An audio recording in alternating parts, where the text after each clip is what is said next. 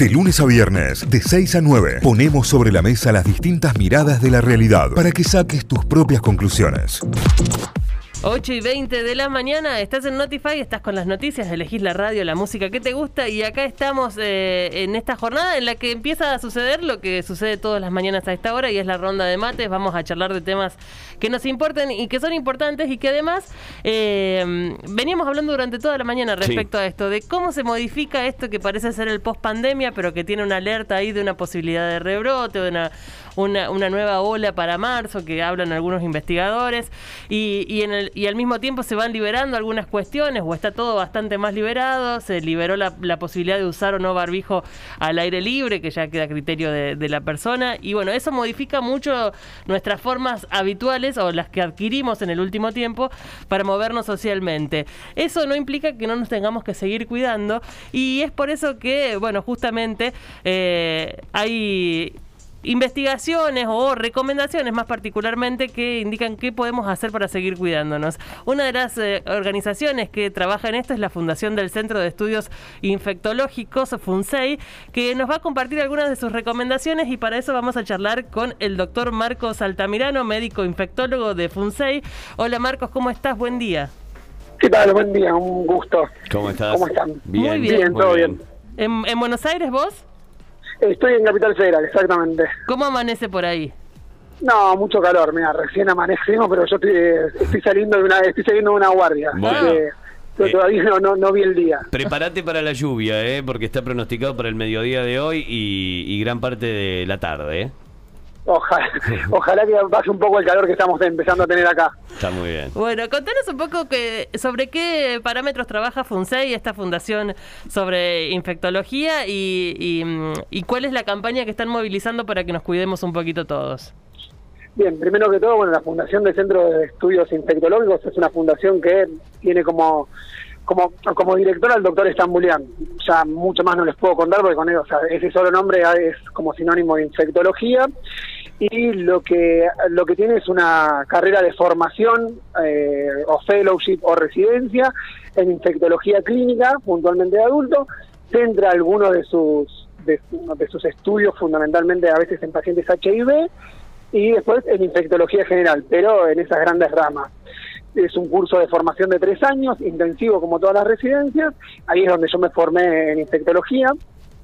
Y lo que apunta, o sea, a lo que apunta la fundación es en este sentido a, sobre todo en esta época de pandemia, en el contexto de lo que algunos llaman pospandemia inmediata o, nue- o- nueva normalización, si se quisiera, a tratar de entender de que es cierto, hay algunas nuevas libertades, como no utilizar el barbijo en, el, en, el- en- en los ambientes en los ambientes abiertos, eh, pero que eso no implica dejar de cuidarnos en ambientes cerrados, desconocidos, medios, o sea, medios de transportes, eh, en, en- en esas cuestiones puntuales.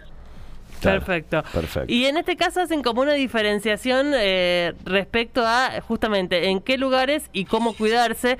Eh, leía, por ejemplo, que, que dan una serie de tips a la hora de los cuidados básicos para tener en cuenta en, en una situación de reunión social, otros que tienen que ver con adultos mayores y personas de riesgo.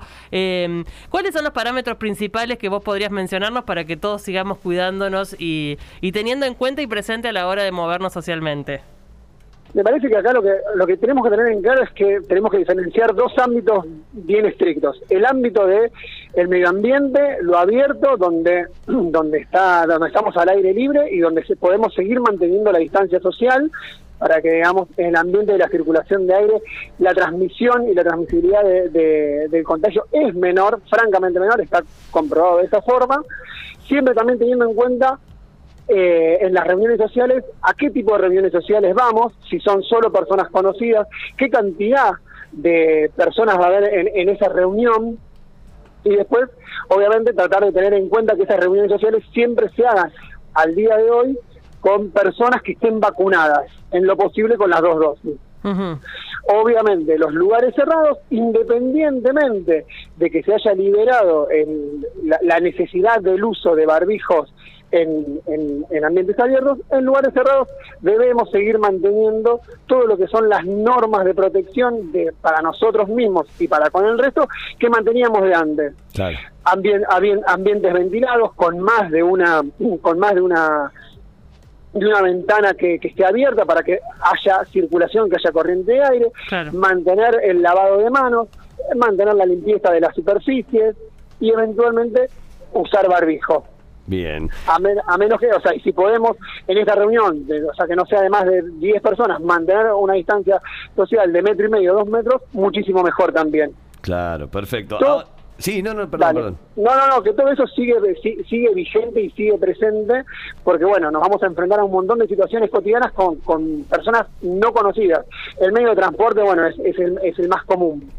Claro, sí, sí. Claro, ese es un, punto que sigue siendo crítico. Creo que no hay nadie que se suba al transporte público hoy que no evalúe exactamente en qué condiciones se está trasladando.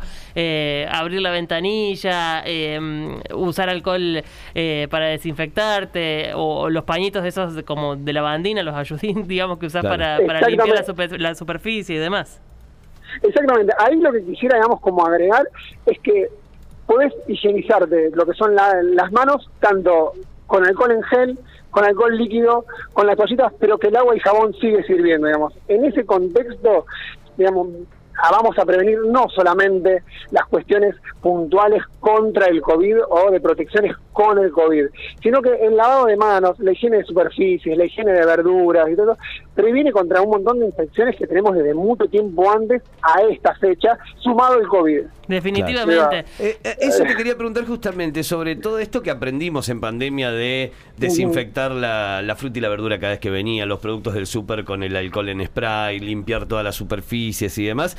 Eso con respecto al COVID eh, es bajo el porcentaje, es directamente nulo, pero está bien para todo lo demás. Digo, porque hoy la, la, la costumbre de lavar la fruta y la verdura cada vez que la traes hace, por ejemplo, que tengas la heladera más limpia. Sí. Porque la lavaste, le sacaste toda la tierra, todo, y de repente tenés ese producto al cual le estás sacando un montón de cosas también que le tiran encima, ¿no? Entre conservantes, agroquímicos y todo lo que quiera. Pero, digo, e, esa, esa costumbre para, para el COVID en sí, ¿tiene la efectividad que, que por ahí se, se esperaba?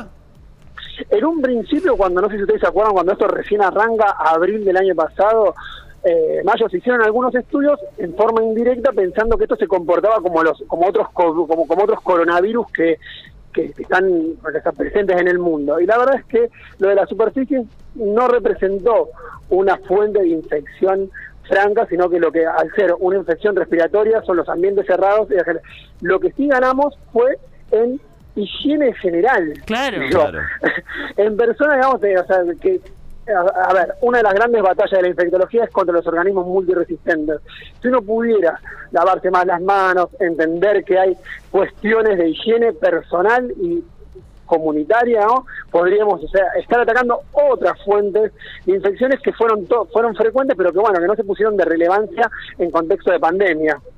Eh, es, fundamental. Y, bueno, también esto de que venimos mencionando también, que hay muchas cosas que de, del cuidado que nos hizo asumir a la fuerza la pandemia que, que, nos vienen bien por un montón de otras razones, digamos, por un montón. Yo que soy alérgica, muy alérgica, sobre todo al polvo en suspensión y al polen, el barbijo de verdad cambió completamente mis condiciones de alergia.